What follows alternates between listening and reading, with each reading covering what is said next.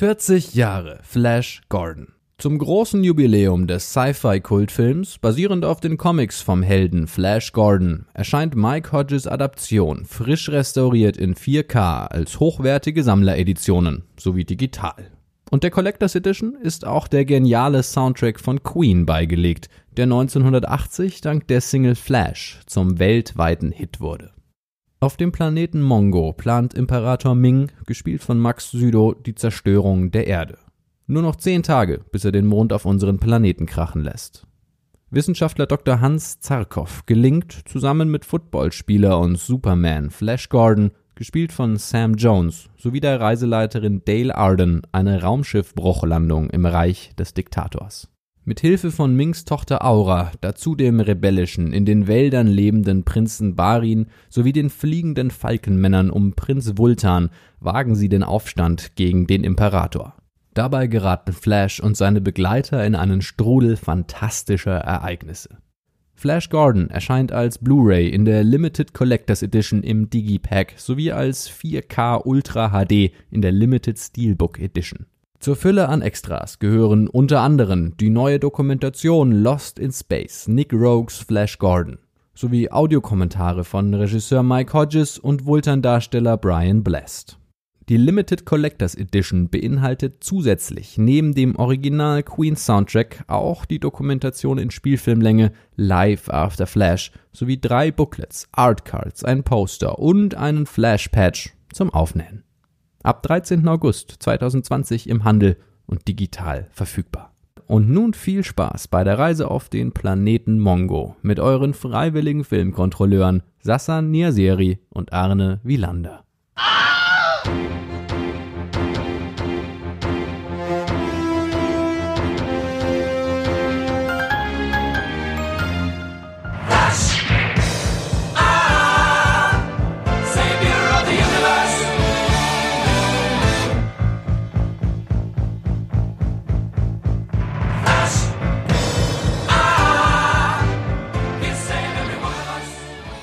Liebe Zuhörerinnen und Zuhörer, herzlich willkommen bei einer neuen Folge der Freiwilligen Filmkontrolle FFK, dem Film- und Serienpodcast von Rolling Stone, den ihr weiterhin bitte gerne abonniert oder anfangt zu abonnieren auf iTunes, Spotify und dieser oder oben hört auf den Artikelseiten von rollingstone.de.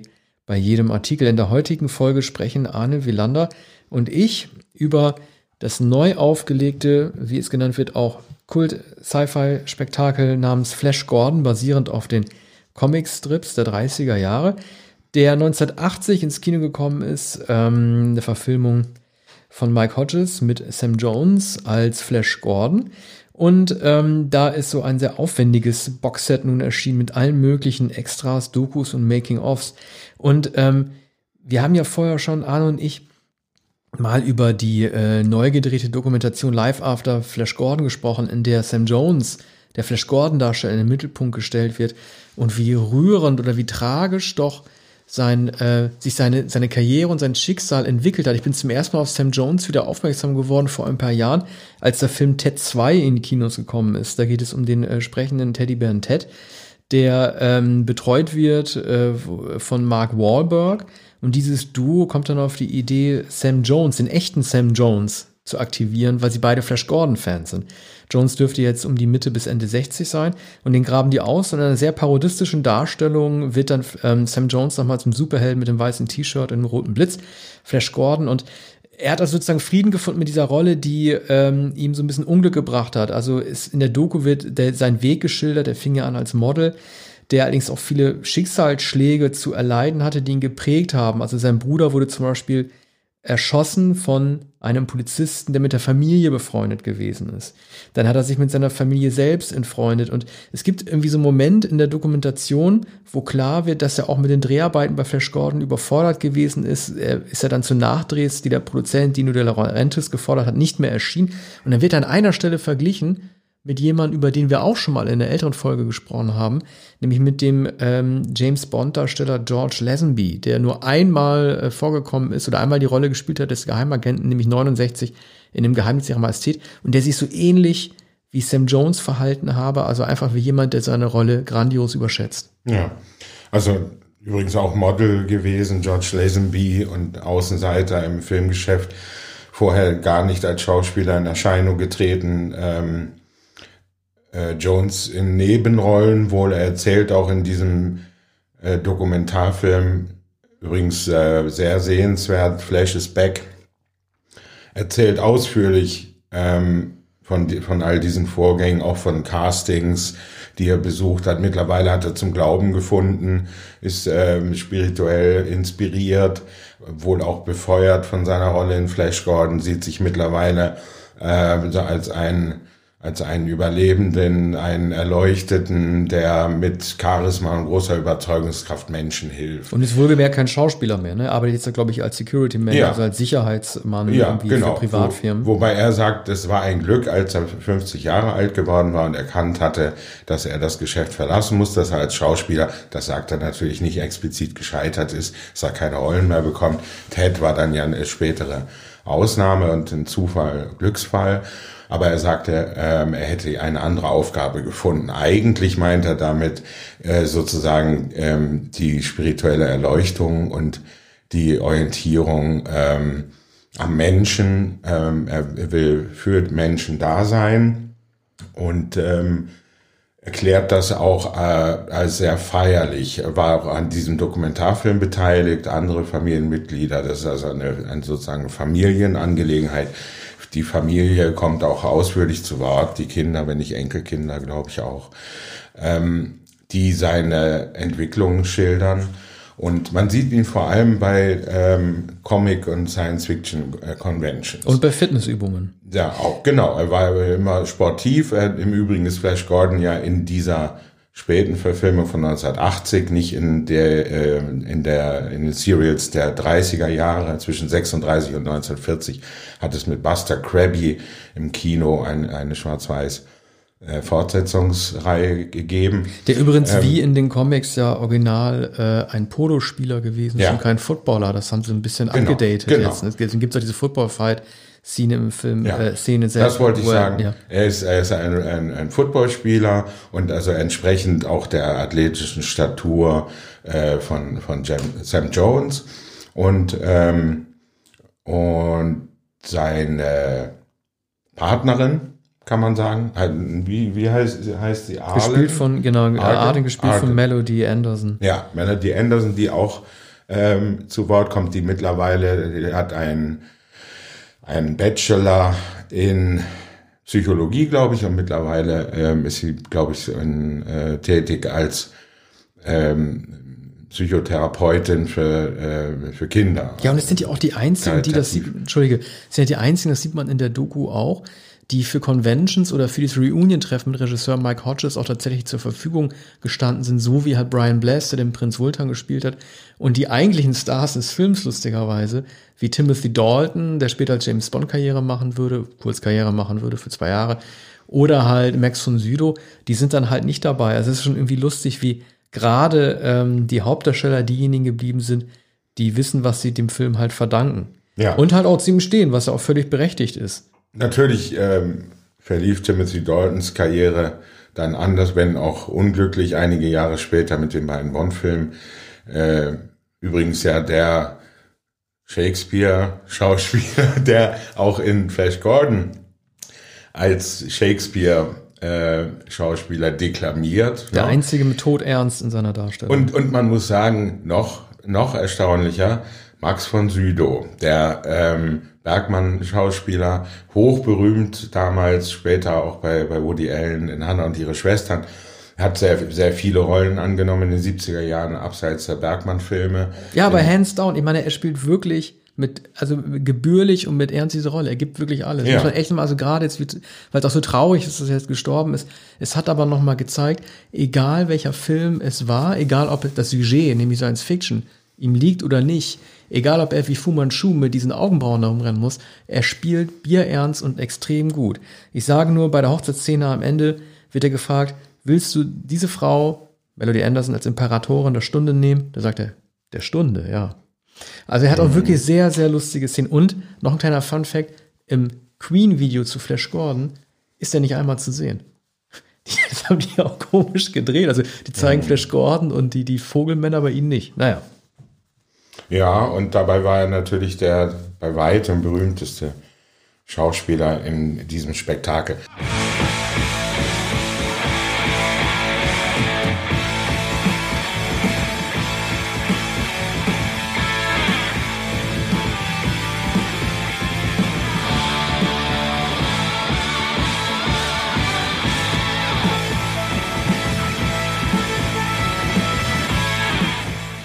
Man kann natürlich nicht ironisch spielen. Und das ist das, was ähm, so bizarr ist an dem Film und so wunderbar, dass ähm, der Film nicht ironisch gedreht wurde. Die Schauspieler agieren nicht ironisch, sondern es wird alles mit, äh, mit großem Ernst ähm, äh, vollführt. Es ist ähm, eine erstaunliche, ein erstaunliches Set-Design. Das sind, sind bizarre Bauten von einem ähm, auch von Fellini, also von Fellini-Film vorher schon bekannten Italiener Donati. Wie ist der Vorname?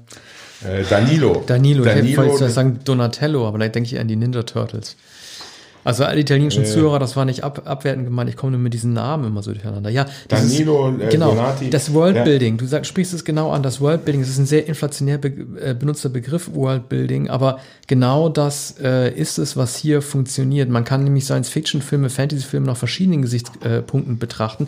Viele machen das nach der Plausibilität der Geschichte. Ich finde es genauso wichtig, dass die, wichtig, dass die Welt, in der sich die Figuren bewegen, also sprich das Worldbuilding, glaubhaft ausgestattet ist. Also sprich vom Raumschiff über zu, äh, bis hin zur Teetasse oder halt dem Thron und so weiter. Und das funktioniert bei Flash Gordon. Das sieht sehr, sehr gut aus, der Film. Ja, also wirkt natürlich grotesk und mit, mit dem heutigen Abstand, aber es war 1980 übrigens auch das Jahr von Xanadu.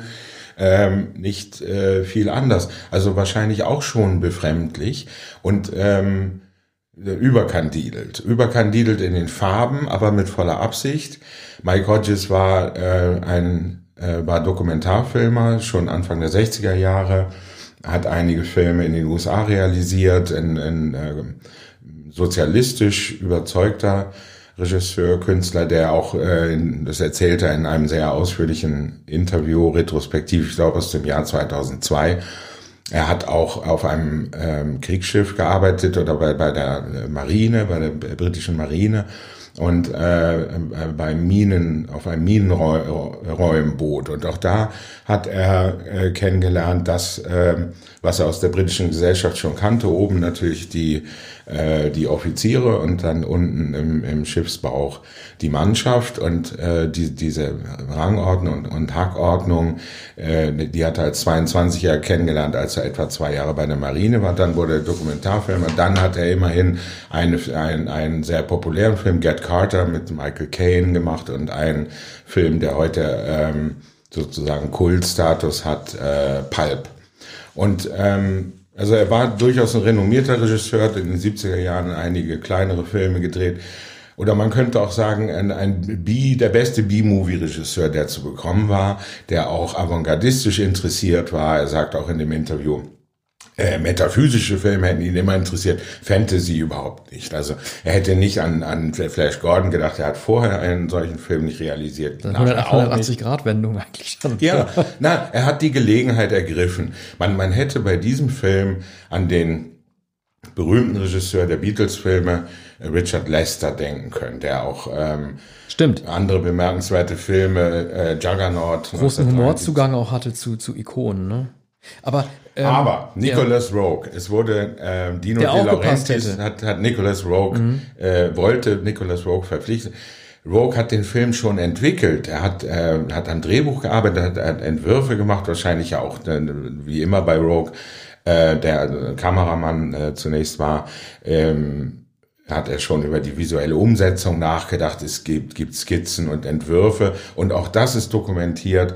Ähm Aber er konnte keinen Humor. Ich sag nur, äh, guck ja. mal, er hat hier gemacht äh, The Man Who Fell from Earth. David Bowie, ne? Äh, ne? Ja. Dann äh, natürlich äh, un unvergessen, genau, Trauer. Benny Gonnell Trauer, ein Horrorfilm und natürlich Walkabout. Also ähm, ich äh, hätte mich stark gewundert, klar, er war ein Sci-Fi-Typ und so weiter und es gab 1980 auch ein Perm Schild zurück, es hat Irvin Kirschner gedreht unter Anleitung von Lukas. Man konnte also theoretisch irgendjemanden irgendwo hinsetzen. Aber äh, das hätte, ich, ich glaube nicht, dass es so gut funktioniert hätte, weil die, die humoristische Auslegung war von vornherein ja in diesem Film äh, ja angelegt, oder nicht? Ja, Ne? also äh, ist im Drehbuch ähm, übrigens äh, von äh, Lorenzo geschrieben.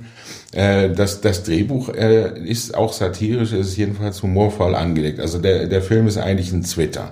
Es ist durchaus Slapstick, es ist auch Komödie, es ist von großem Pathos. Und man heute, es gibt natürlich den Begriff Camp, der ähm, hier zu, zwar zu verwenden ist, man kann, kann auch sagen mittlerweile Kultfilm. Es gibt sicherlich unter, unter, ähm, unter Leuten, ähm, die sich für Kino eigentlich gar nicht interessieren, solche, die wie, ähnlich wie man Rocky Horror Picture Show sieht und immer wieder sieht, ähm, Flash Gordon schauen. Ja, wobei er wurde über, äh, klar, er wurde überrannt durch Star Wars, ne, das im selben Jahr, der zweite Teil erschien im selben Jahr, aber ähm, ähm, also er war ein Flop international, aber nicht in jedem wichtigen Land. Also äh, es wird in der Dokumentation auch erwähnt, was ich zum Beispiel auch nicht wusste, dass Flash Gordon äh, im UK, also in Großbritannien, erfolgreicher gewesen ist als Jäger des verlorenen Schatzes, als Indiana Jones. Muss man sich auch mal vorstellen. Also es gab tatsächlich irgendwo Stundenmarkt, aber das hat dann alleine nicht gereicht und es wurde auch keine Fortsetzung äh, umgesetzt, auch von am Ende übrigens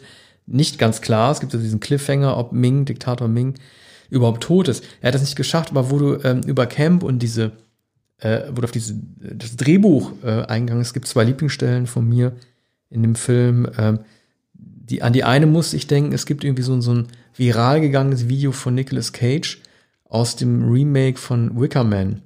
Da wird ihm, der wird ja, er ist dann so der Besucher dieser Wickerman-Stadt und man kann sich ja denken, wie der Film ausgeht, wenn man das Original kennt. Und dann wird ihm am Ende äh, so ein Käfig aufgesetzt auf dem Kopf, wo Bienen drin sind.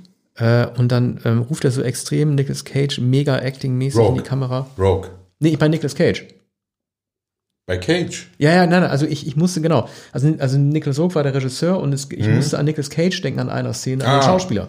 Genau. Er hat in Entschuldige. Wicker, kein Problem, er hat in Wickerman, es gibt so viele Nicholas, er hat in dem Wickerman Remake die Hauptrolle gemacht, da wird ihm dann in einer Szene ein Käfig aufgesetzt, wo Bienen drin sind.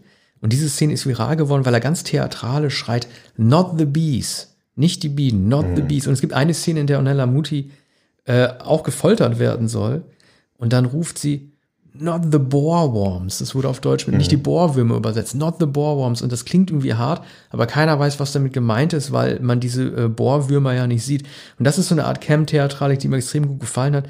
Die andere, da hatten wir auch schon drüber gesprochen, ist, es werden äh, Flash Gordon, der so ein bisschen naiv ist und über den auch offen gesagt wird in der Dokumentation, dass seine Figur eigentlich keine E- Entwicklung erfährt. Also er, er nimmt jedes Abenteuer an und meistert das irgendwie auch. Er lacht auch viel und so und springt durch die Gegend. Und es gibt eine Szene, in der am Ende auf diesem Raumgleiter, auf dieser Art äh, äh, ja, äh, Wellenboard, bloß halt nicht fürs Wasser, sondern für den Weltraum, auf den Palast von Ming zufliegt.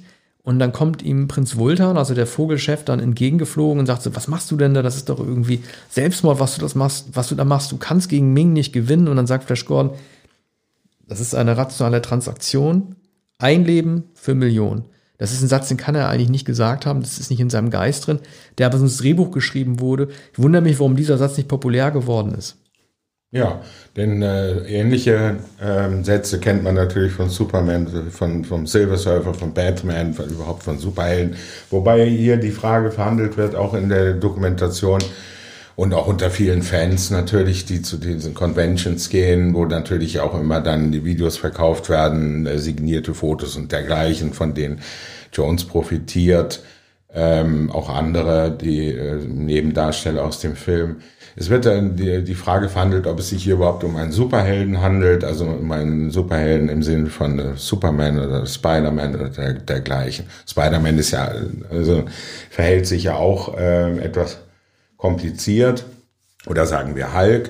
Und ähm, Flash Gordon ist, ist eigentlich äh, ein reiner Tor, ist der, die, die Figur des reinen Toren. Ne? Also der, der, der ist, na, er ist naiv, er ist ein All-American Boy, er weiß nicht, wie ihm geschieht und er bekommt jetzt diese äh, verantwortungsvolle Aufgabe und er wird auch vor ähm, er wird sozusagen vor Herausforderungen gestellt. Er, er hat Abenteuer zu bestehen. Übrigens heißt der feindliche Planet, glaube ich, äh, Mongo. Mongo. ne? Mongo. Und, und äh, von dort geht die Gefahr aus und, und äh, jetzt wird also sozusagen eine ritterliche Reise unternommen von, von dem Ritter Flash Gordon und, und seiner äh, äh, Gefährtin und auch ähm, Geliebten, kann man sagen, oder? Ja, so eine ist schon eine Geliebten, romantische klar. Verbindung. Ornella Muti macht sich ja auch an ihn ran, aber sie ist, sie als Tochter Ja. des Ming verliebt sich dann ja zum Glück, oder nicht verliebt sie nicht, sondern bleibt ihrem eigentlichen Gatten Timothy Dalton, dem Robin Hood, Übrigens- treu. Übrigens gehört zu den Herausforderungen oder den zu bestehenden Abenteuern, und auch das ist natürlich eigentlich eine höfische Rittergeschichte, gehört, dass böse Frauen sich an ihn heranmachen, wie ich vorhin in einem Text gelesen habe, in einem äh, lexikalischen, wahrscheinlich bei Wikipedia. Und aber das ist nicht falsch. Es sind äh, sozusagen hexenartige oder für ihn gefährliche Frauen, die ihn verführen wollen und, und ihn äh, attraktiv finden, Ja. aber von der Mission auch abhalten wollen. Ja. Ornella Muti haben wir vorher gar nicht erwähnt. Das ist ja auch, äh, äh, das war noch vor den Celentano-Filmen, glaube ich. 1979, Oder um die 80. ja, genau, so um die Zeit rum. Sie kommt vielleicht von, von Dino de, de Laurentiis, der ist mit Goda, wir hatten vorhin auch scherzhaft gesagt, was wohl wäre, also Dino de Laurentiis hat ja auch ähm, David Lynch zu Dune geholt, einem weiteren äh, Cyberfilm, in dem Dino sich äh, in großem Maße auch mit eingemischt hat, was so wäre, wenn er Flash Gordon an Lynch, äh, wenn, wenn er Flash Gordon Lynch angeboten hätte, es wäre auch ein, ein Kuriosum gewesen, hätte Lynch wahrscheinlich natürlich nicht gemacht, ne, weil er hat einen Elefantenmensch gemacht, der etwas äh, äh, Zu eine der Zeit, ja, ja. 1980, die mehr, die mehr zum gepasst hat. Es gibt eine äh, Sache, die mich wirklich zum Nachdenken gebracht hat. Dieser Film soll auch zum Nachdenken bringen, von der ich noch nicht genau weiß, wie ich sie einschätzen soll. Also es gibt ja unter anderem auch diesen ähm, Erdprofessor Zarkov, gespielt von Topol, der ähm, der äh, als große Gefahr angesehen wird für den Diktator Ming, weil ähm, er will ihn ja unbedingt besiegen, weil Leute wie die Professoren, die Wissenschaftler der Erde erkennen können, was Ming mit dem Planeten macht. Ming will ja mit der Erde spielen, ne? Er sagt irgendwie, bekannt geworden durch den Flash-Song auch, ne? Later, I want to play with things a while before annihilation, also bevor sie zerstört, will er ein bisschen mit Dingen spielen und lässt er ja verschiedene Sturmmuster per Tastendruck auf die Erde los, Hagel, glaube ich, oder heißer Hagel. Äh, Tornado hat er zur Auswahl und so. Zarkov erkennt das alles und will, was auch ein bisschen Camp ist, er hat sein Ufer in seinem, in, in seinem Gewächshaus stehen, er will ähm, das, dieses Problem dann, dann lösen. Er will ähm, die Menschheit retten. Und Ming erkennt den Menschen, den Wissenschaftler, als den Bösen an. Und es geht so ein bisschen um den Kampf zwischen Menschlichkeit gegen Wahnsinn, auch äh, in diesem Film. Und ähm, ich frage mich zum einen, ähm, welche, welche genau exakte Message dahinter steht, irgendwie, dass Ming sich ausgerechnet irgendwie den Wissenschaftler als Erzfeind herauspickt. Und es gibt diese fast schon bestürzende Szene, die eigentlich gar nicht in den Chem-Kontext passt, in der er ähm, Zarkov gefangen nimmt und dann mit so einer Art Goldfinger-Laser dann irgendwie versucht, ähm, aus seinem, äh, sein, sein, sein gesamtes Menschheitsgedächtnis oder das gesamte Gedächtnis der Menschheit fast schon zu zerstören, weil man in Rückblenden in Zarkovs Erinnerungen sieht, dass er doch relativ viel mitgemacht hat. Also äh, äh, das kommt mir vor, als hätte er den Zweiten Weltkrieg mitgemacht, als sei er vielleicht auch ein, äh, als sei seine Familie auch ein Opfer des Holocaust gewesen, so sieht das aus. Und all das versucht Ming irgendwie zu zerstören, damit er, wenn er schon den Planeten Erde nicht zerstört, doch zumindest irgendwie ähm, das, das, das Menschheitserbe, die Erinnerung halt vernichtet. Das war eigentlich eine Szene, mit der ich nie gerechnet hätte, dass solche Punkte dort angesprochen werden. Ja, das ist sehr anspruchsvoll. Dr. Hans Zarkov, übrigens mein Lieblingsname unter vielen fantastischen Namen in diesem Film. Dr. Hans Zarkov ist erkennbarer Deutscher und natürlich der Erzfeind äh, des Schurken, des galaktischen Schurken muss ein Wissenschaftler sein, denn äh, nicht nur wird, wird dann das Wissen äh, vernichtet, sondern auch die Erinnerung, jede, jede Spur von Erinnerung die, die Welt an sich. Aber übrigens äh, eine Parallele wahrscheinlich zu Galacticus, der ja gegen äh, äh, dessen Herold ja der Silver Surfer ist.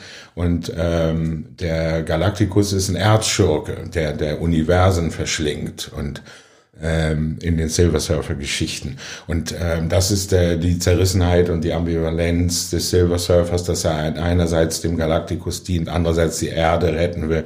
Und so ist er dazu verurteilt, zwischen den Welten hin und her zu surfen, ungeliebt äh, in beiden Welten, ne?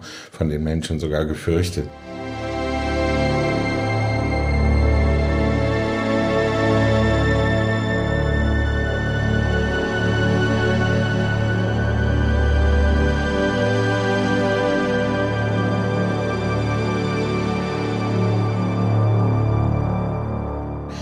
Ist ja auch hier eine Tragik und du hast das äh, geschildert, äh, dass hier sozusagen auch ein metaphysisches Motiv, das Mike Hodges interessiert hat. Also man erklärt es nicht tiefer, aber der Begriff des Metaphysischen, der gefällt ihm sehr gut. Der wird von der Journalistin, die ihn befragt, eingebracht und er nimmt ihn später nochmal wieder außer der als Metaphysische interessiert. Die Fantasy war es nicht. Wobei die, die Fantasie, die reine Fantasie, die auch des äh, Dekorateurs äh, Donati hier überwältigend ist.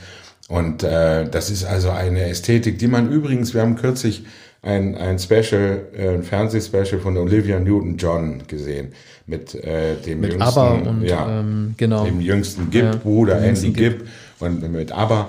Ähm, das war 1978 und da sind in der Bizarrerie äh, so stalaktitenartige Formationen, Pappmaché, Logan's Run. Hügel, äh, so, so Palmen und und äh, und alles alles in weiß. Also Unglaubliches erkennbar Pappe. Setdesign. Ja, das, das ähm, und in Xanadu gibt es das auch, so stalaktitenförmige ähm, Konfigurationen und ähm, also das war offenbar die Ästhetik noch bis zu Beginn der 80er Jahre und dann schlug es um, äh, wahrscheinlich auch durch durch Spielberg, möglicherweise auch durch George Lucas. Hier wird übrigens gesagt, Lucas wollte eigentlich Flash Gordon verfilmen und hat dann ja einige Jahre äh, an Star Wars gearbeitet, hat dann selbst geschrieben. Ja, er hat die Rechte und, auch von Flash Gordon Ja. nicht bekommen. ja, genau. Deshalb konnte er es nicht. Musste selbst schreiben, hat ja ungefähr drei Jahre sogar äh, Vorbereitung getroffen zu Star Wars, wusste nicht, äh, woher er das Zeug nehmen soll.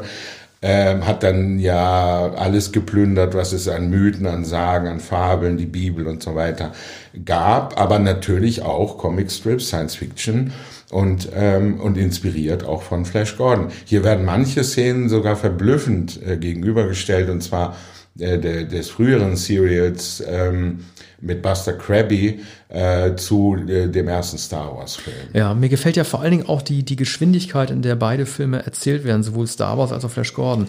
Beide gehen keine zwei Stunden oder ich glaube Star Wars 122 Minuten oder so, Flash Gordon 114 oder sowas. Aber auch das ein schönes Merkmal der Filme dieser Zeit, dass man äh, die Zuschauer nicht überfrachten wollte mit, mit Expositionen, mit Prologen, mit Epilogen, mit zu langen Motivationserklärungen.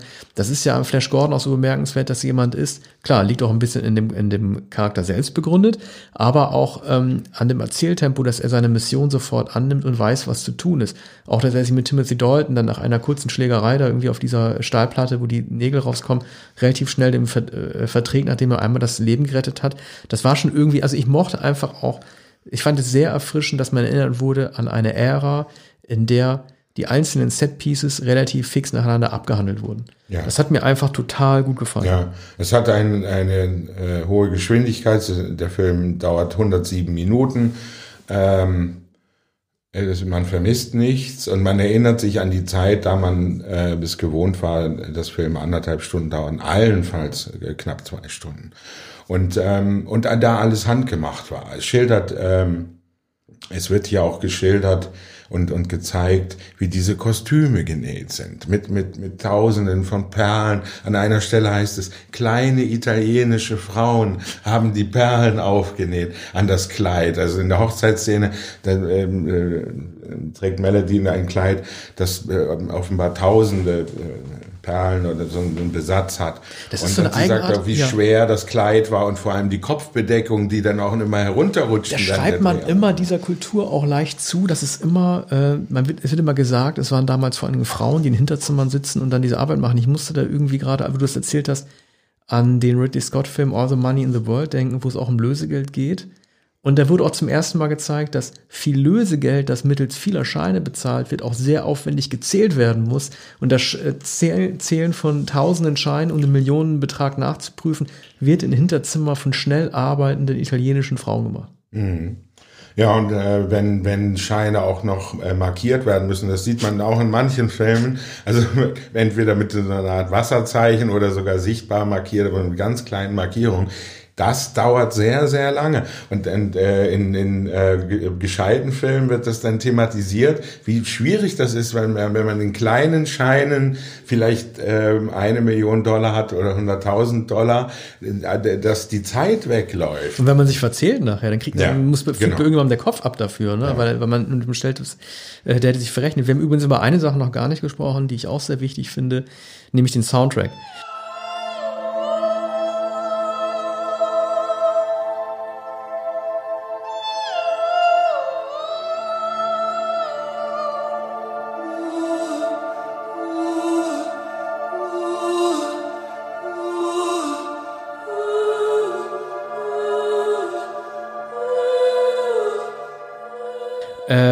Songs, als auch viele der Instrumentalstücke, stammen von Queen.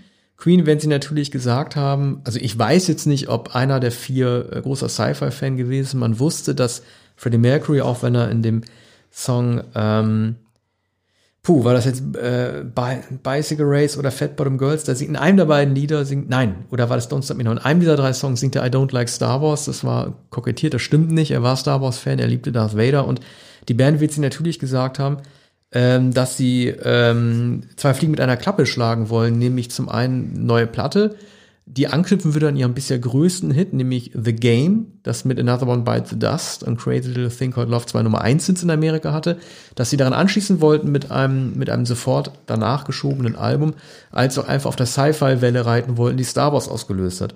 Sie haben äh, zwei gesungene Songs komponiert für den Score, nämlich äh, Flash Theme, auch bekannt worden einfach nur als Flash, und The Hero, in dem äh, Freddie Mercury singt.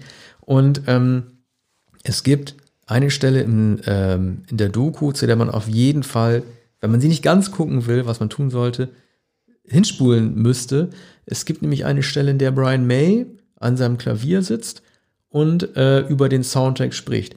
Er selber ist ja der Komponist der Titelmelodie gewesen und ich bin mir eigentlich fast, ich bin mir nicht hundertprozentig sicher, ich bin mir doch relativ sicher, dass man ihn noch nie gesehen hat, wie er am Piano diesen Song spielt. Also das lohnt sich wirklich. Also er, man denkt, es ist ein Gitarrenlied und so weiter, aber er spielt das am Klavier und es funktioniert als Honky-Tonk-Stück in so einem Saloon oder so wird das wunderbar funktionieren und er spricht auch eine interessante Anekdote an. Ähm, es gibt so eine Stelle im Lied, die hat jeder gehört, auch wenn man nicht gleich dran denkt. Da haut er so auf die äh, schwarzen tiefen Tasten. So gleich, um so einen Schockeffekt zu machen. Und er spricht darüber, was auch lustig ist, dass man das im Video gar nicht sieht, obwohl es äh, für diese paar Sekunden der prägendste Part ist. Die Kamera schneidet da stattdessen auf Roger Taylor am Schlagzeug, der dann irgendwie einmal über seine Snare haut. Und ähm, das ist irgendwie interessant, wie May darüber spricht, wie dieses Video gedreht wurde, wie der Fokus vielleicht falsch gerichtet wurde. Und man sieht ihn selber noch mal am Klavier sitzen, jetzt 40 Jahre später, wie er auf die schwarzen Tasten haut. Mhm. Taylor ähm, hat den Film verkannt in einer großen Queen-Dokumentation, die kürzlich Fernsehen zu sehen war. Äh, sagt er kurz, kurz um, kurz und äh, knapp. Na, der Film ist nicht gut. Ne? Also Film Tja. ganz, ganz schwach. Am, am falschen Film mit, mitgewirkt. Ich glaube, die Platte gefällt ihm auch nicht oder der Soundtrack. Aber äh, den lässt er noch eher gelten, den, den Film wollte er gar nicht sehen. Und ähm, er glaubt, äh, dass der Film marginal sei, dass man über ihn nicht mehr sprechen müsse. Das muss man aber, das will man. Und ähm, das Material, das jetzt in dieser wahrhaftigen ähm, Schmuckbox enthalten ist, ist fabelhaft und ähm, mindestens ähm, so faszinierend wie der Film selbst. Ja, absolut. Wie hat dir denn eigentlich, äh, bevor wir zum Abschluss kommen, ähm, zwei Dinge sind mir aufgefallen. Über die eine müssen wir gar nicht sprechen, die fand ich einfach nur faszinierend. Es gibt bis zur Hälfte des Films kein einziges Duell mit Laserwaffen. Das ist so eine kleine Notiz, die mir, also man denkt ja, sein Fiction wird sofort geschossen, ja. aber der erste Laserstrahl wird der erst nach der Hälfte des Films abgeschossen. Und äh, ich weiß nicht, wann du den Film zum ersten Mal gesehen hast, aber als du ihn gesehen hast, warst du wahrscheinlich auch sehr jung, hat dich diese Baumstumpf-Szene, als sie da reingreifen, nicht auch irgendwie traumatisiert? Das löst doch irgendwie was, was ganz Unangenehmes aus.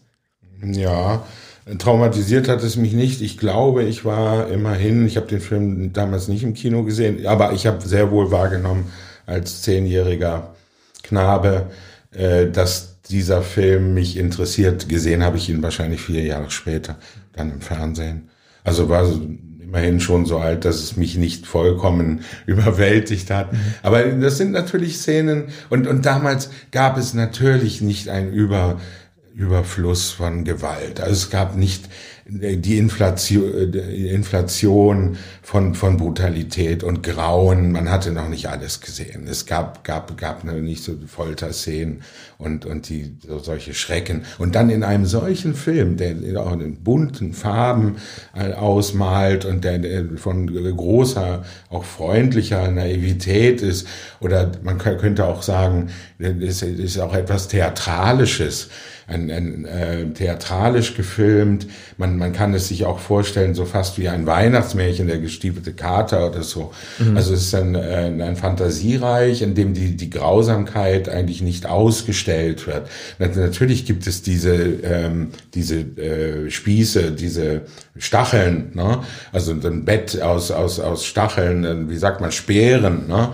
Also das ist äh, von einiger Brutalität. Aber es ist ja klassisch wie im Grimmschen Märchen. Dann, dann, dann fällt schließlich der Bösewicht ne, in, das, in das, äh, Kleid. In das Spieß, äh, Spießbett. Ja, dem dann auch die Augen ausploppen. Diese, ja, genau, diese die Augen. Ja. Sehr, eine sehr harte, unangenehme Szene. Aber die, äh, diese Idee mit den ausfahrenden Stacheln wurde danach noch zweimal kopiert. Einmal von, in dem ähm, Fantasy-Film äh, Krull oder Krull, wie er am amerikanischen heißen würde. Liam Neeson geht da unter anderem bei drauf in einer seiner ersten Rollen als nicht auch und auch bei Indiana Jones im Tempel des Todes. Also er hat für einige Inspiration gesorgt. Wir sind auf jeden Fall ge äh, gespannt darauf zu hören, wie euch der Film gefallen hat. Ähm, schreibt der Freiwillige Filmkontrolle, dann greifen wir es vielleicht auch mal auf. Und ähm, ja.